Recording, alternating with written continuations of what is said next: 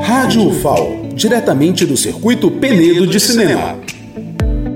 Olá, estamos aqui no Teatro 7 de Setembro, onde acontece a oficina Ator em Ação, Laboratório de Pesquisa do Ator no Cinema.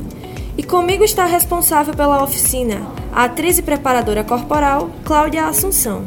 Bom dia, Penedo. É uma alegria estar aqui participando desse festival nessa cidade incrível. E a nossa oficina, ela é uma oficina para criar intimidade com o cinema. Para os atores, para as atrizes, para os estudantes de cinema, para os estudantes de teatro, para os amantes do cinema. É esse o nosso objetivo.